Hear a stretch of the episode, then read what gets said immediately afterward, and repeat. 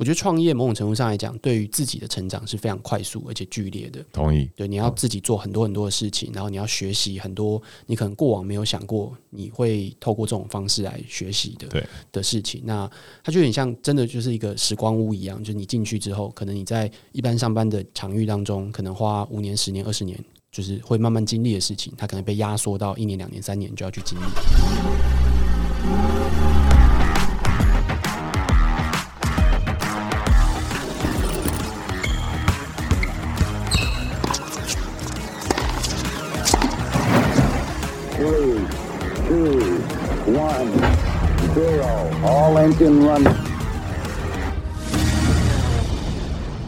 哦大家好，这边是 Jason 的人生赛道。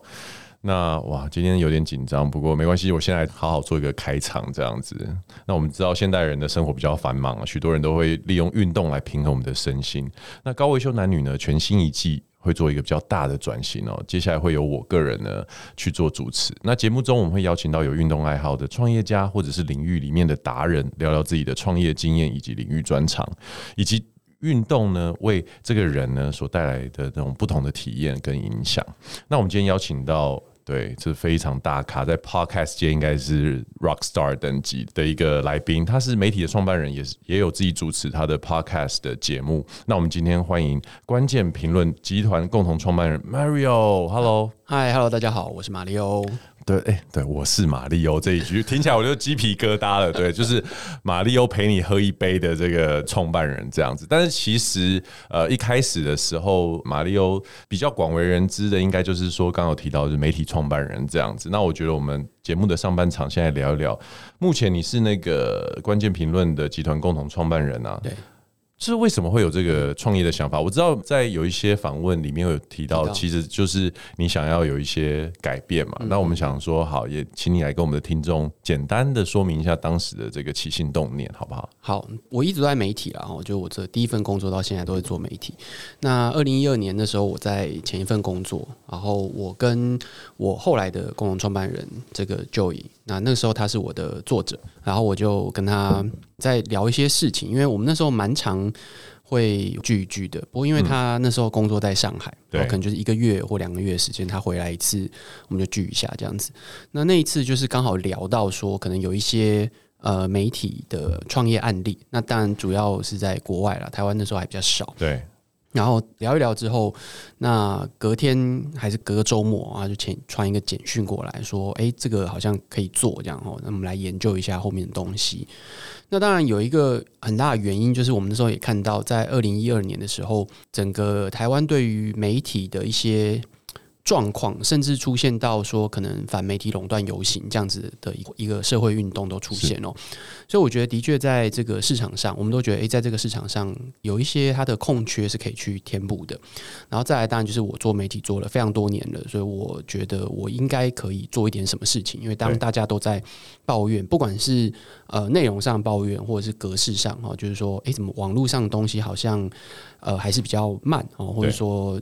呃，就是没有那么多网络化的东西哦，像我们后来做，当然就是很多纯网络的一些尝试。那那个时候好像相对来讲也是比较少哦，所以说有没有什么东西可以做的？所以大概就是那个时候起心动念，觉得我们可以做这件事情哦。那但大概就像我讲的，那是八月的时候，然后我们大概隔了。好几个月时间，然后就说我们去研究、去想，在 cook 这个 idea 的时候，对，然后大概在年底的时候，我们才真正决定说可以来做更进一步的尝试。那时候你们的这个新的事业，或者是这个你所谓的尝试，它是一个跟你当时的工作并行的尝试吗？还是？没有诶、欸，我们其实是辞职做这件事情。哇塞，对，但是我们那时候研究当然可以，就是当做一个 side project 嘛，哈，就是平常下班的时候去做一些研究这样子。那但是真正开始做的时候是，就是他也辞职，我也辞职。是看到什么点或者是什么事情发生了，让你们决定说 OK？因为其实你要来之前，我在做功课的时候，发现另外一位共同创办人。他的名字我一开始觉得哎、欸，好熟悉哦，才发现啊，原来其实我在大学毕业刚从加拿大回台湾的时候，也读了很多他的文章啊，嗯、关于年轻的就是总经理，然后等等这些的。然后我想啊，原来这么早的时候我就已经开始接收到你们所给予的这个网络上的养分了，这样，所以他的工作也非常的好。然后你也在之前的工作也做得很很有成绩的时候是。对啊，到底发生什么让你们决定可以？我觉得没有发生什么，就是大家觉得天翻地覆的这种状况。我觉得发生的事情比较像是说，我们都想要创业，就是我们都有想要创业的这件事情。那我是很早。我不知道 Joey，我有点忘记他可能什么时候想到这件事情。我是非常早，我是大学的时候就在想这件事情。OK，那而且我的创业是很纯粹的想要做网络这件事情，所以我一直都是在做网络相关的工作，虽然都是媒体的，但都是网络相关的媒体这样子。所以我的创业想法就是，我就是想要做网络创业，只是我不太确定有什么可以做的，就是在过去的可能十年的工作资历当中。对，但其实应该说我在中间有一度，比如说我想要说，哎，我要做一个餐厅的网站，就是说，哎，类似分享实际啊。这些东西这样子啊，那后来就是这个想法想出来，大概三个月之后，爱平网就上线。对，我刚刚正想讲，是不是像那个？对哦，然后所以其实后来也没做了哦。那但是哎，也不能说没做啊，其实我找一些人讨论过哦，然后试着做一些事情，但总之他没有没有成型。有很多 idea 发想过这样，他没有成型。对，那大概一零年的时候，那时候 app 很红嘛，对，就是大家都想说，哎，我们来做个 app，弄个什么 app 就好，对对对，这样子好。那所以那时候我也有找同学，就是说，哎，我们来做一个什么。找咖啡的 app，就我不知道为什么我们要我想要做这件事情，但反正我那时候就觉得好，好像可以这样这样搞。OK，好，那总之这些东西都没成型。那后来就有跟我讲这件事情，然后我们要来开始做这件事情的时候，他有一个很大的关键点，就第一个，我有一个很认真而且很好的 partner，然后他很 push 的在推进所有，他感觉就是一个很 push 的人，对这些东西，好，这是第一个。那第二当然就是我有我的专业，就我知道。这个东西，如果我要从零开始的时候，我从哪里下手，然后开始去做这些东西。但你提到你的专业，其实你的念的背景是金融嘛，对，对不对？嗯。所以你所谓的你的专业是指金融这一块，还是说你在业界内容产业这个业界十年的这个？我我觉得比较是网络媒体这件事情。OK，对，就我那时候做差不多十不到十年了，快十年。嗯、对，但但是我觉得那个时候我对于做网络内容有一些想法，跟我觉得可以做的。方法这样子，其实每次我在听到创业家在分享他们创业的时候啊，特别是像你这样子的一个 case，你的这些想法其实应该是在你原本那一份工作的工作岗位上，大部分的人应该就是会说：“哎，我这个想法，我想要先在我的这个组织里面试试看，可不可以推动？”你是不是有这样子的一个尝试，然后发现无法，所以你决定要自己重新开始？哦，没有那么严重啦，我觉得相对来讲，当然在商周是一个。可以尝试这些事情的领域，对，好的这个场域，然后，那但当然，你任何一个公司，包含现在我们的公司，我猜都会有同事会觉得说，条条框框太多了，哦，就是你组织变大，公司变大，它一定会有这些规章规范在，所以我相信可能。甚至我们现在自己的公司里面也会有人这样想。是，那那在当时的时候，的确他就不可能那么快。就是你要做某些事情的时候，你可能就是要网上报告啊，然后提一些计划啊，什么什么的，很正常，很正常。我们现在自己在要教育老板内部的时候，也会有可能也有同事觉得说，哎，我们好像没有那么快的这样子。我觉得这非常正常。所以我我不觉得说在那个时候真的不能做什么哦，而是我们就是我讲，我们就是很想要。自己搞一个什么东西那种感觉，对，对是。那刚刚有提到，因为其实你本身就是念财务金融的啊，那你为什么当时会进入这个媒体？媒体对，就是我我刚刚在讲的，说我大学其实就对于网络这件事情非常着迷。所以我应该说退伍之后了，然后找的所有的工作都跟网络有关，跟金融无关，跟金融无关，对，跟金融无关。哦、不会想说找一个网络跟金融这两件事情是一起的东西？没有，那时候还没有这个。我觉得第一个那个时候，你知道金融产业它相对来讲是一个比较保守的产业，那 FinTech 是这几年才开始比较比较窜红的一个一个东西。那在当时是完全没有的。那那个时候你甚至网络银行有没有都不知道，因为其实。但它保守是有它的道理在的，当然，就是它的治安要求会非常非常高。那总之，基本上没有这种选项。像 PayPal 呢，有没有想过？那个时候，呃，我觉得那时候台湾其实刚好经历一波，就是说。呃，Web 一点零的泡沫化结束之后，在台湾的网络公司其实非常的少啊，而且它可以呃活下来的，就第一个它活下来很少了，对，然后第二个就是我有去一些小的网络公司去面试过，那其实也蛮妙的，因为我觉得他们那时候可能也对于一个呃。一个刚退伍的年轻人，并不是那么有信心，就或者说他们想要找的人不是这样子的人。新创会想要即战力啊？对，对对，我我也不知道他们想要做什么，然后就他们想要什么人，那那已经很遥远的事情了。但总之，我就是很想要做网络。我那时候其实是有一些选择的，一个是做电商，OK，然后另外一个就是做媒体。那我后来只是我后来去做了媒体，这样子。嗯，OK，可能也是这个公司的怎么讲，组织跟品牌都算蛮大的吧？这算是其中一个当时的吸引力之一吗？诶、欸，算诶、欸，呃，但其实两个都不是说小啦，对啊，只是说一个我在大学的时候就有看过，然后另外一个它是台湾本土，但是我也不觉得它不好，那只是在当时可能一个选择，对，就某种很随性的一个判断之下去网络媒体这样子。OK，所以呃，其实，在资料里面有看到说，那个关键评论呢，是一群对于现今媒体不满又想做出一些改变的人，也就是你跟另外一位创办人嘛，嗯、对不对？我觉得这个问题，我其实。与其去讲说，因为刚刚你已经有提到当初为什么会有这个机缘创办，我比较想要知道的是，在将近十年之后，你的所谓这一些对于当时想要改变的这个想法，到十年之后，因为我相信你们应该每年都会 review 这件事情，随着组织越来越大，然后做的事情触角越来越多之后，现在回头再看这件事情，有没有觉得改变了什么，或者是有什么东西你还持续在想要改变？我觉得当然，那个时候比较年轻嘛，所以写的东西会比较呛一点。然后，而且 而且那时候没有什么包袱，然后你可以觉得说，OK 是这样子。那当然，实际上做的时候，很多现实面你是会非常清楚的。我觉得改变的事情，应该说我们当初在觉得不要做的事情，那现在看起来，我们的确还是没有做。什么事情？比如说，不要做一些很琐碎的。的内容，OK，对，就是做一些太过于八卦内容，OK，这些东西现在看起，现在看起来，我们的确还是还是没有做，没错。那或者说，我们我们不要把过往的那种很广告的东西，哈，或者说很置入的东西，或者说不告诉观众读者说，哎，其实这是一个有商业合作的东西，我们就把它放到我们的内容面来。那这个的确，我们还现在还是。还是没有做然后我们强调边业分离这件事情，我们还是还是持续在维持当中。对，所以某种程度上来讲，你说这是一个很巨大的改变吗？其实不是，这个东西叫做对我跟我的团队来讲，我们觉得这是一个媒体本来就该有的样子。你们只是把当时你觉得走歪的东西，试着把它拉回正轨上。呃、应该应该说这件事情，我本身知道的原因。是因为我待的媒体都这样子，OK，, oh, okay. 所以并不是说台湾所有的媒体都这样子。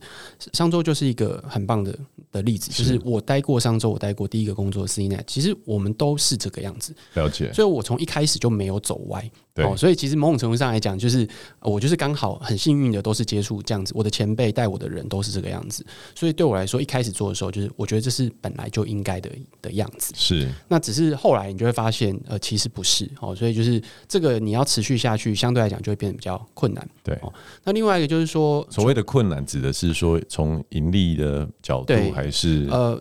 各式各样的，就是你要怎么样维持下去。然后，如果今天人家跟你讲说，哎、欸，你只要做什么，好，然后这个钱就是你的了。这讲非常白，但是但是通常通常不会这么白了哈，但就是类似这样子。要不就是收入，要不就是你的价值观，二选一的概、呃、但但我觉得其实大部分的时候没有这么严重哦、嗯，但偶尔它会出现的时候，我们自己心里就要知道那。要不要做这件事情，或者说你要坚守什么样的一个价值？当然，另外就是说，我们希望是能够提供多元观点，能够各式各样的价值，或者说内容，这件事情也是持续的。就是说到现在，当然可能更明显哦，就是不同的呃立场，它看起来是很难去做一个讨论，或者说在同样一个平台上可以看到的，甚至连对话都有点困难。呃，对话本来就很困难，我觉得这个这个没有什么问题了。那只是说，在一个同一个媒体当中，会不会没有办法？同时呈现多元的观点，或者说不同的价值在上面。我们希望有这样子的的东西在这样子。从第一天开始，那当然第一天开始人少，那做的事情少。那现在人多，所以我们可能就会尽可能的做到这样的东西跟内容。所以像我们自己在做这一次选举的时候，我们就是尽可能的把。各种各样的一些意见啊、观点啊，即便当然记者、编辑他们有他们自己的立场，但是还是尽可能的把不同的声音带出来。对，不管是在访谈的时候，或者在做内容的时候，尽可能的去平衡这些事情。那你可以看到不同的媒体，它有它不同的立场，这也是很正常的。那所以大家也都知道，我们不是说我们所谓的中立这件事情，而是我们尽可能把东西全部摊开来，让各种各样的。这个观点跟内容跟方向全部摊开来，是这件事情是我们想要做，然后现在看起来我们还是持续在做的。因为像你跟另外一位创办人，你们的角色分别是执行长跟内容长嘛？嗯、那你刚刚也一直提到关于内容的部分啊，那可不可以跟我们听众说一下，所谓内容长要这样子的一个组织里面在负责的东西是什么？嗯、其实就是跨跨内容品牌的一个沟通管理这样子，所以各个品牌其实都有他们自己的主编。那我的工作就是跟这些主编开会讨论，然后看他们的方向，询问他们的目标，讨论他们的目标。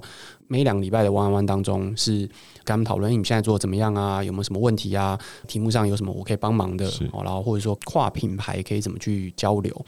哦，那然后我自己呃同时兼任的关键评论网本身的总编这个位置。是。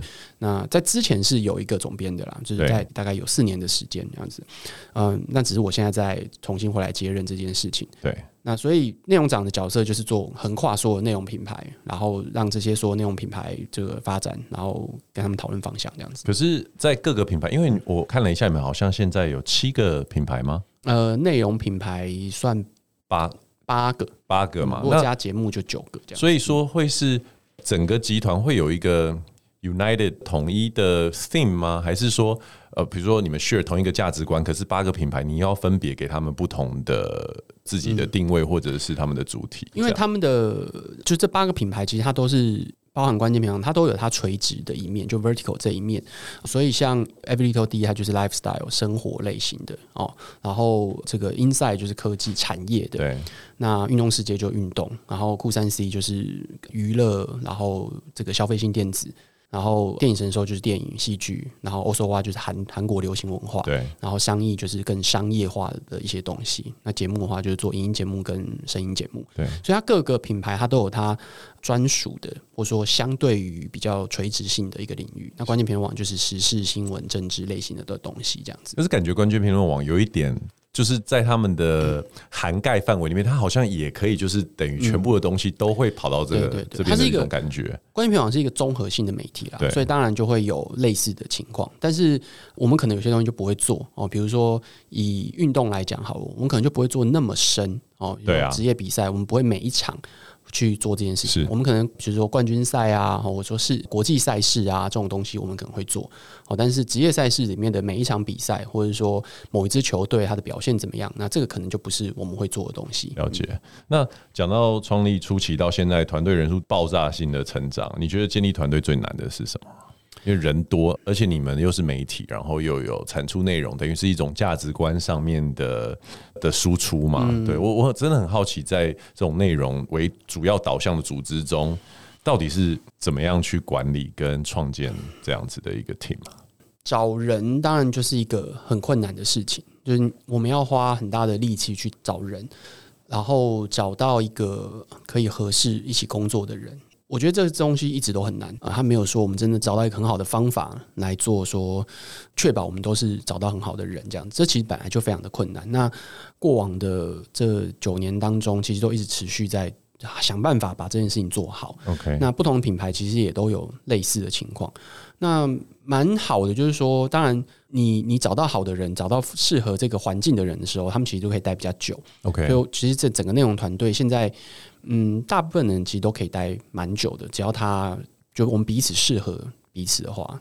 那其实我们才刚度过一个快差不多三年的疫情嘛，对对对，在这一段时间，对于你们的组织来说，这一段时间是一个加分成长的时间，还是说这个你有发现什么困难或者是什么转变吗？就是这要分两方面来讲。那在商业上来讲，其实我觉得对于多数的人来讲都是困难的。哦，那媒体产业是一个。呃，有一部分程度仰赖广告行销这一块的。那广告行销在过去两年当中，其实受影响非常大。啊，很多的企业行销预算很容易是当做第一个被削减的，或是变缩小的一个预算。所以，对于商业来讲，这个我相信多多少少每一个媒体其实都会有一些影响。然后，那这是这是一块。那另外一块在内容方面的话，其实大家对于内容资讯的需求是增加的。是，所以，所以我觉得做出好内容，做出大家需要内容，其实反而是有正面的帮助。那只是说你要去调整工作的方式。不过这件事情对于所有的企业都一样，去调整工作方式。因为比如说去年三级的时候，然后大家就通到在家嘛，对，所以我们怎么样去调整这样子在家的工作方式？然后后来变成说，哦，现在大家可能说混合型的一个工作方式，呃，我觉得这都是大家去努力调整的一个部分。这样子，哎，其实我很好奇，身为公司的老板啊，简单来说，你对于 work from home 这件事情嗯的。最直觉的看法现在是怎样？哦，其实我们从公司一开始，我们就有，我们没有一个明确的规范，但我们就说，如果你需要远端或在家工作的话，就跟你的直属主管讲，因为毕竟是网络跟内容嘛，对，对就他哦，他说可以就可以。哦，OK，对，所以蛮 flexible 的。对，然后所以也没有说你一定要进来公司。那其实认真说起来，我们过往在做内容或者说做记者的时候，本来大部分记者都不会进公司的，也是对，非常正常。对，所以对我们来说，它是一个根本没有什么特别好讨论的。嗯，那问题只是在于说，以前你不进公司，或者说没有常常进公司，你终究可能会进去开会或者什么，大家还是习惯面对面开会。对，那只是说在那个时候，这件事情不行哦，就完全不行哦，所以变成说线上开会这件事情变成一种习惯了。对，那这是一种影响啊，我也不会特别说这个特别好或不好，它就是一种呃大家要习惯的事情这样子。那你个人呢？你习惯面对面还是线上？呃，你说开会嘛？对啊，我觉得开会还是当然面对面会比较好，是对，但是线上开会有它的好处在，对，这这是真的。有一些会适合线上，有一些会还是线下比较有。我觉得说，如果不得不然，因为比如说像跟海外的那个 partner 或是厂商在开会的时候，以前这是一种我们尽量不要做这件事情，我们然后他们都会觉得说，好，我们可能要去拜访你们，我们要就是海外飞来飞去这样子，然后现在变成是一种大家是很直觉式的，就是我们先线上开会，对，就预设是线上，对，然后真的你不得不然，你一定要来的话，好吧，那我们再来。在线下这样子，OK，好，我们讲了创办人身份的这一些话题之后，我其实也要花一点小小时间来讲一下马里欧陪你喝一杯。我我自己分享一下，当时我第一次听到这个节目的时候，我心里想，哇，这录音的环境是真的在外面的，比如说酒吧吗？还是说，因为那个标题就是陪你喝一杯嘛？你可不可以讲一下，当时你是不是是故意设定好说？因为大部分都是在录音室很一板一眼的录嘛，你是故意设定好，就是说我要有环境音，然后也顺便可能就此可以带来一些商业合作，是怎么样这个设计的？当然，其实喝一杯这个 idea 并不是我我那时候一开始想，我那时候就是说我想要做 podcast 哦，然后我不知道做什么。那我之前提过说，有一个朋友就是王文华，他他就跟我讲说，呃，还是你就找朋友来酒吧喝一杯。他不是说去酒吧，他是说你就把它弄成是像是朋友之间聊天的感觉，哦，然后好，你帮他点一杯酒，然后陪你喝一杯那种感觉。但设定可能还是在棚内的，对对对，他没有说要去酒吧哈，所以呃，但这个计划就这样定下来，对，哦，然后第一季的时候，的确，呃，我们邀请来的来宾，我们的确也会说。要不要喝哦？所以我们会准备一些酒这样子。那那时候都还在棚内。然后第二季做一个酒吧文化故事，然后到第三季的时候，当时的制作人就说，还是我们真的去酒吧里面录音这样子。哦，那当然，我觉得大家那时候都没有经验，就觉得好像可以试试看。对，那这个还有一个原因，就是我们后来发现那个录音品质是可以接受的，是可以接受的。是是是，在第二季的时候，我们发现这件事情好像可以被接受。对，所以我们讲说，那就试试看。啊，然后去了之后发现，的确，就你需要花一点时间，你会花比较多时间去准备、去设定，然后录音的时候。音质当然还是有差，当然哦。然后加上我们那时候对于整个器材也不是那么熟悉，对。那那时候也没有这么多好的器材可以去采购，就你想买都不见得在台湾可以买得到。是，我觉得很多很多原因啦。不过总之那时候就是开始慢慢的去做调整。那整整录了呃一百零一集哦，在这个不是全部都在酒吧里面录，啊，多数都在酒吧里面。录，那那个声音品质当然也越来越好，因为我们用的设备其实在这第三季当中一直做调调整、调整、整，很明显的进步了，真的。对对对，所以那个是一个很刚好的原因，然后就去做这样尝试。对，那后来。又回到了录音室，就我们自己的录音室。对，到现在就是主要都是在录音室里面录。哎、欸，那我就很好奇，跟酒吧合作，这是真的会有比较好的收入吗？没有哎、欸，其实应该说，我们那时候我们要知道，在我们做当时的时候，是没有什么人在做 podcast，没有人什么在听的。我们要跟每一间酒吧解释什么是 podcast 这件事情哦，然后我们也要跟来宾解释什么是 podcast 这件事情。所以当时其实就只是很单纯的说，哎、欸，你可不可以提供场地？哦，然后可能提供一些酒，对，提供一些酒这样子，让你打个广告这样子，然后他们就觉得说，哎，好啊，也没什么不好的这样子。那当然也有一些人觉得不好，对，所以我我觉得这很正常啦，因为对于酒吧来讲，它也是一个成本，对，因为我们必须要在他开店前进去录，因为大家可能想说，哦，你们在酒吧里面录音，旁边客人怎么办？对，没有客人啊，我们都 开店前进去，而且完全听得出来，对啊，还有旁边在清扫或者是收东西的声音，对，那个要在开店前，而且通常酒吧开店前本来就要准备，对，所以可能。两个小时，所以我们要在那两个小时再更之前，所以他们是提早来，对，为了我们做这件事情，所以对他们来讲是是额外的事情。但我必须要说，那个时候刚开始听的时候觉得很新鲜，因为它非常的 raw，就是很怎么讲，很原始这样子。然后现场有时候会有一些意外的收音啊，或者是你有时候听那个 bar 的，无论是店员或者是老板。在讲他们东西的时候，有点卡卡的那种，会觉得蛮有趣的。我觉得那是一个很一开始我 podcast 界，我觉得那个算是一个很 iconic、很指标性的一个节目，把大家带进这样的一个场域当中。谢谢。那最后我想要问，在上半场结束之前啊，在创业的经历中，你觉得什么东西继续 drive 你往下走下去？呃，你说创业这件事情，对啊，我觉得当然有很多原因啊，就是你每次做出一些。成果的时候，你会觉得诶蛮值得的。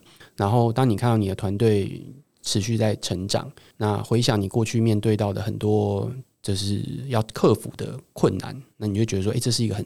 很值得的事情。那当然，另外，我觉得创业某种程度上来讲，对于自己的成长是非常快速而且剧烈的。同意。对，你要自己做很多很多的事情，然后你要学习很多你可能过往没有想过你会透过这种方式来学习的对的事情。那它就有点像真的就是一个时光屋一样，就是你进去之后，可能你在一般上班的场域当中，可能花五年、十年、二十年。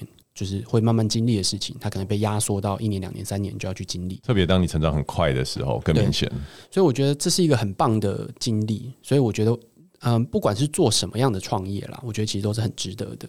那做媒体创业，当然你会看到，会有些人开始对你。觉得你做的不错哈，然后把你在做的一些东西分享出来，然后我们做了一些尝试，是过往可能媒体比较不会去做的事情。不管它最后的成果是好或坏，我觉得对于自己的收获其实都是很大的。那所以像你。会定义你自己是一个连续创业家吗？或者是 连续创业家？因为 我其实我觉得连续创业家是一个双面词啦，就是说哦，我一直不断想要重新创业，跟我创的业都一直失败，所以我只好一直创业。那也有可能是一直卖掉，或者是有可能。对，我应该不会这样想，我会觉得虽然我过去有做过一些其他事情，包括开咖啡店、开酒吧，但我还是觉得或许关键评网会比较是我。真的有把握，说我我真的做出了一些东西，是，然后比较不一样，比较特别的了解。好，我们上半场呢，先在这边，我们稍作休息，等一下我们下半场再回来聊一聊马力欧跟运动之间的关系。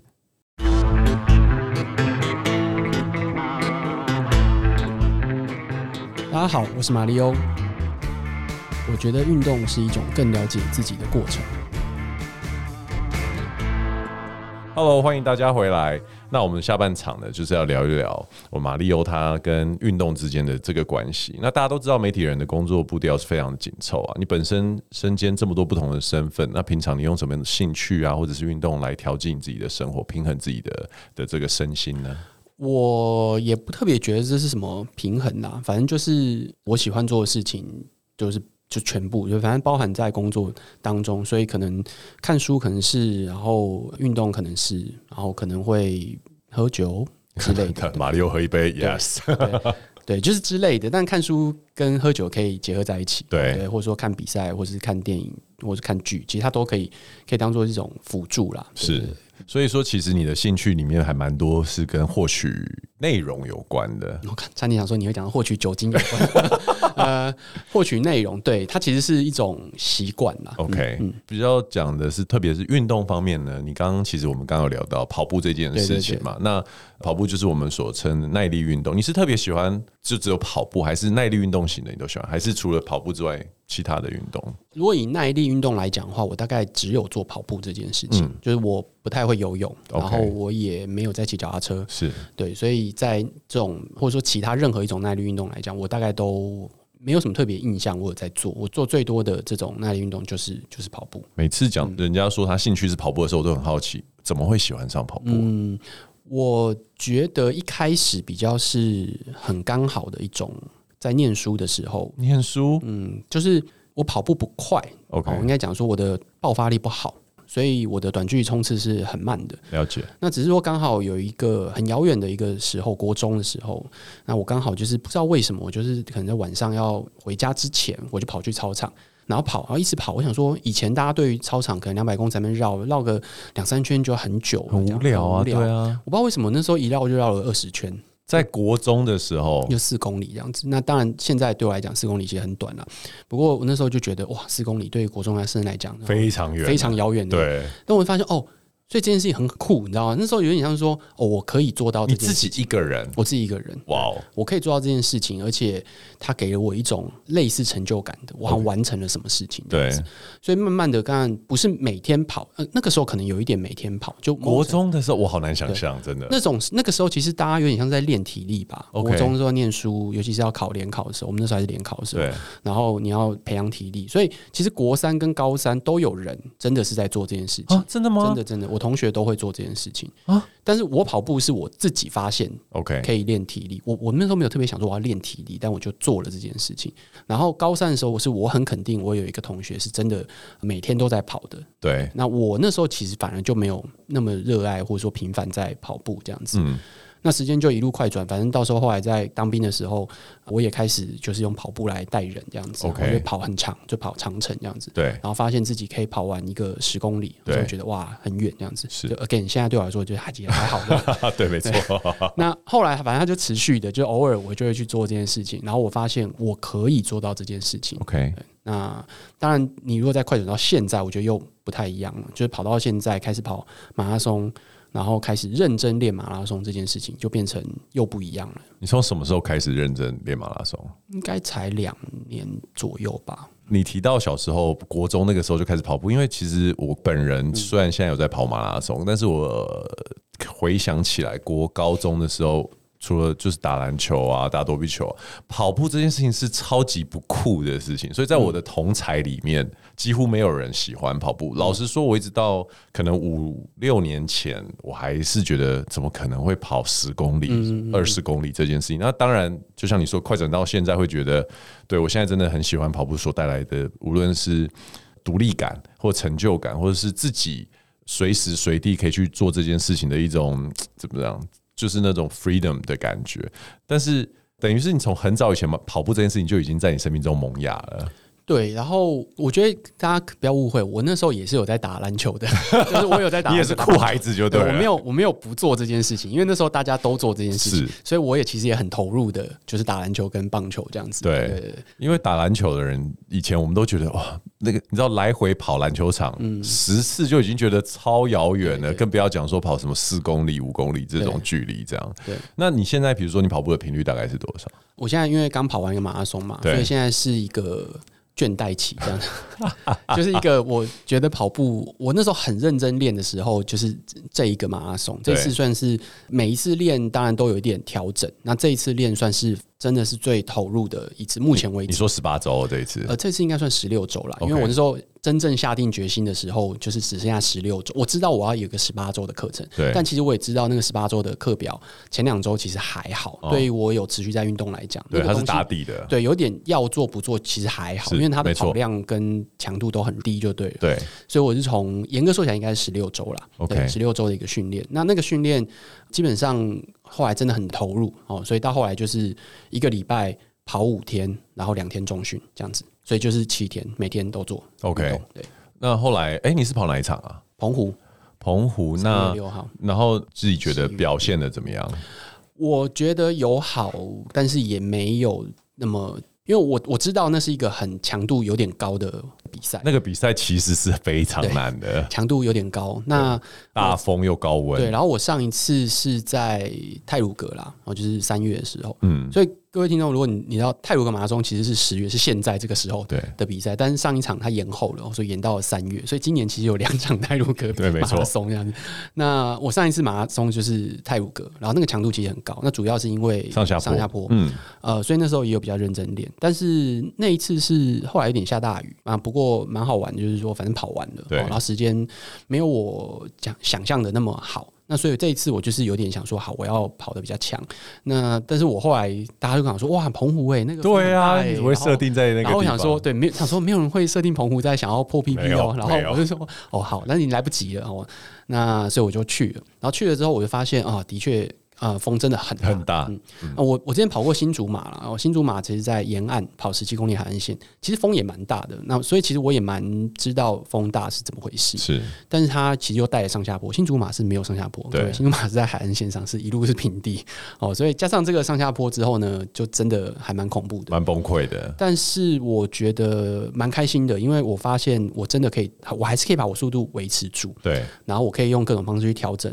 我的跑步的方式，然后想办法把我的速度拉起来。对，那除了在最后大概过了三十三还三十四之后，那的确撞墙期撞了，就崩掉了这样子。不然，其实前半马我是有维持住的。对，那后半马的到三十几之后就有烂掉，所以最后的成绩我们本来想要破四，但没有达成，但就是四一八，所以我觉得也还 OK 这样子。你的崩掉是哪方面的崩掉？比如抽筋还是胃肠胃还是速度掉下去了？对，就速度就。是为什么？我觉得那时候应该是长距离练不够，腿的疲乏哦，对，腿的疲乏也可以说长距离练不够，但是我觉得主要是我那时候的大腿跟小腿可能还好，主要是大腿跟膝盖那边的肌肉有点太疲乏了，然后有点带不动啊，然后但是。我觉得这个其实很好玩，是很跑马拉松到后面是真的很自我的一件，是非常自我的一件事情。我那时候其实就很有把握，说我可以撑得过去，然后我我可以继续跑。对，就很多人，尤其是像我自我自己都经历过，就是到了台北马那时候一开始在练，其实也没什么在练，然后到三十几公里的时候就觉得哦，我脚要抽筋了，对，后来真的会抽筋。对，但我那时候就很有把握，我脚很紧绷。可是我知道我不会抽。你晓得那个临界点在哪里？我觉得是一种你对于身体的掌握，对感觉，你知道说那个紧绷度不会抽筋，反正你就是练得够，你你就不会。然后我也不需要做很大夸张的伸展，那个时候已经没有用。然后呃，很多人会去喷一些沙龙巴斯，我也不会，对，因为是一种感觉而已，浪费时间。对，有人在那边喷的时候，然后人家说你要不要？然后我说嗯。其实真的还好，就那东西，其实，在短，它可能这个带给你一种清凉感这样子，但其实基本上它不太有什么，它不会有帮助，有什么帮助。然后伸展可能会有一些帮助，但其实讲白了，就该抽筋的时候，你还是会抽筋。没错，没错。我我我其实每次遇到马拉松的同好，我都很好奇，你在马拉松这么长四十二公里的路程当中，你你自己都在想些什么？其实这蛮好玩的，我觉得我这一次很认真的在专注在跑步。OK，然后包含了，我觉得挑战很大。我觉得这一次澎湖马真的就是我们刚刚讲的哦，上下坡，然后风很大，所以包含了像我们跑过澎湖的跨海大桥，两公里的一个两公里多对哦的一个距离，它是平的，可是它基本上就是全程大逆风。对对，然后我就是在那个桥上面大逆风的方式去想我要怎么跑，所以就把身体缩小，对，然后头压低，然后往前，然后看到人家，然后就是。看看跑跑前面有人的时候，赶快跟上去，跟跟一段，然后跟一段之后发现，嗯，不行，他他跑太慢了，然后就在倒过去，一直一直不断找人挡风。对，然后就是那是一个很有趣的过程，是它是一个动态的过程。对，我觉得这个我我真的很希望大家都有机会可以去尝试，因为很多人不跑马拉松的人，不跑步的人都会说很无聊，跑步是一件很无聊的事，所以他要戴耳机啊，他要听音乐啊。但是其实到了一个程度之后，我相信马里欧也会同意的，就是说。光是专注在跑步这一件事情是很忙碌的，嗯、特别是马拉松，我相信你要看你的配速、嗯、心率，然后什么时候吃东西，什么时候喝水。嗯、其实你会发现，哎、欸，怎么这已经又要到你？你有在吃果胶吗？我有，我这一次有吃。对，就是什么时候要吃果胶，什么时候要配水，什么时候要喝运动饮料，其实时间很快就过去了。嗯、然后再维持跑姿啊、挡风啊等等，上上下下的这个肌肉的运用的策略，其实是。蛮自虐的乐趣啦，我觉得。我觉得像后来刚刚在讲说有没有在听什么东西，其实后来跑步的时候，真的在练跟正在跑的时候，我基本上没有听任何东西。对，到了最后，其实你会觉得很多。就是脑子的声音其实已经够丰富了，这样。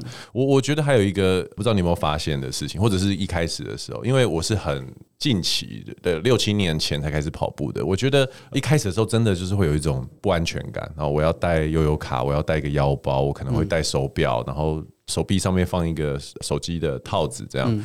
跑到后面就是，哎，你第一次会愿意。手机不带在身上，嗯，跑到最后第一次就觉得说，我出去我只要短裤、上衣、手表，嗯，就是它是一个让你去体会到说，哦，原来我可以放下很多东西，嗯、然后只是单纯这一个小时或者是这两个小时，我就是在这个活动上。我不晓得跑步对你来说有没有带来类似这样的一种。就是我先 leave everything behind 的感觉。哦，我还是会带着哎，因为我后来 就我手机还是会带，然后我会带一张这个悠游卡在身上。对，就是我买一个那种很贴的布。我知道，我知道你说的那个。对，然后我会我还是会带着这样子。是，哎、嗯，你有考虑过不要带吗？你自己在练课表都是一直带着吗？对，我自己在练课表的时候。真的哦。对对对。哇塞，因为我觉得带着我会一直有一种，我可能比较容易分心吧。哦。就会一种。好像有一个，我要看一下会不会有讯息还是干嘛这样子？不会，哦，讯息是不会啦，因为反正跑步的时候基本上都会个运动模式，就直接把它全部挡掉。OK，对，所以还好。Okay. 嗯，好。那所以在马拉松的经验里面，你刚刚提到就是参加完那个跑马拉松，我相信那边的呃，无论是起伏啊，或者是逆风啊，对你印象应该是很深刻。嗯、那关于运动这件事情上面，接下来有没有什么计划，或者是因为你有说爱丁堡，刚刚有提到。没有什么特别计划，但我觉得爱丁堡是一个可以考虑的，我是我觉得是可以考虑的一个选项。爱丁堡马拉松为什么选这个？因为它看起来比较平缓。我觉得我我我就说我去查了一下，因为我有我有本书讲说全世界三十个路跑活动这样子，那当然就是选可能。就是强度没那么高的，就是赛道强度没那么高的这样子，然后想说，哎，爱丁堡好像不错这样子，所以这是一个，然后时间啦，因为不可能选太近的，对，然后那你选一个很遥远的，可能你不知道到时候会发生什么事，是，所以就是五月，我觉得是一个相对差不多，然后就是剩下大概半年不到的时间这样子，然后另外就是我对于我在想我的重训要做到。在做什么？对，像我这一次跑完之后，昨天回去练，其实就发现肌力还是退化了，就是不同的位置。当然，因为我们那时候练下半身比较多。对啊。但是即便是我练下半身，但是练的是不一样的的动作，所以我在做我的深蹲的时候，发现我的那个重量其实也差蛮多的，就跟我对跟我之前就是练到。停，就是改练课表最高的那一段的时候，其实还是有一段差距。因为毕竟他的运动的那个目的不同啊，可能肌肥大程度相降低了。对啊，对啊。那所以说，马拉松人的圣杯六大马，这个你会有兴趣吗？没有一定要。我觉得现在，当你还没有开始的时候，对我来说就没有那么啊、哦，懂。然后就以前我会觉得跑完一个就好了，对。哦，那现在开始跑跑变多，现在已经跑完就六个了嘛，对。那你就我现在就开始想说，好像可以做到什么事情，你就会认真去想。是。所以我在想说，万一不小心我真的，比如说六大马开始跑的时候，比如说抽中东京马这样，你可能就会开始变成说，好，那我真的要把它收集一下，对，变成一个圈圆圈圈这样子。了解，对，对啊，我我觉得希望。有一天我们都有机会可以站上波士顿马拉松的起跑线。我我我算过，如果我维持这样子的速度的话，大概八十岁是合格的。如果八十岁我还可以跑到现在这个速度的话，我就可以了。哎，我觉得真的好遥远哦。对啊，因为那个波士顿马拉松是一个，它就是需要你。跑进特定时间，在某一个年龄层，所以比如说像我现在四十岁的话，我需要全马在三个小时零六分跑完，我才有资格去参加这个马拉松。那所以可能我们就活久一点吧，也许我们都有机会。四个小时是可以的。OK，好，那很谢谢马里欧今天来上我们的节目。那希望下次还有机会再请马里欧来到呃杰森的人生赛道，或者希望有机会我可以跟马里欧喝一杯哦。好，我是 Jason。我是马里欧，我们下次见喽，拜拜，拜拜。